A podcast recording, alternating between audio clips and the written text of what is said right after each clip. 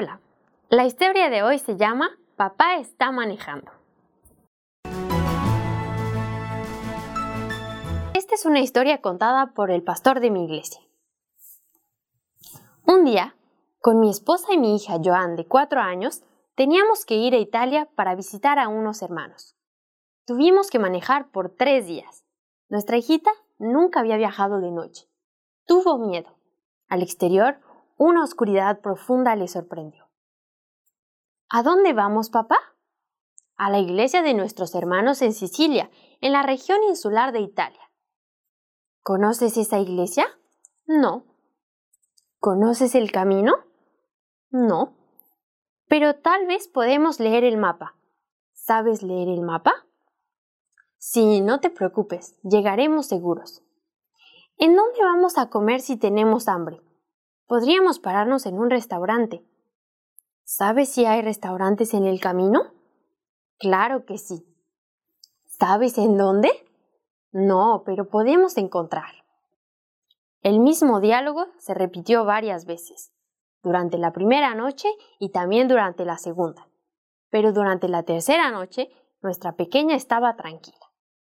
Cuando miré por el retrovisor, vi que estaba despierta y que estaba en paz mirando a su alrededor. Necesitaba saber por qué mi hija Joan ya no me preguntaba nada.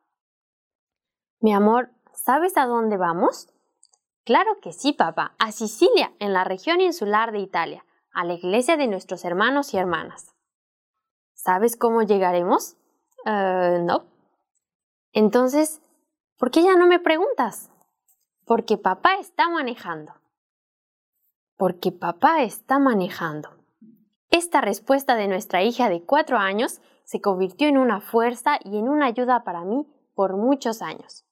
Cada que tengo preguntas o miedos, le digo al Señor, sí, nuestro Padre Celestial está manejando.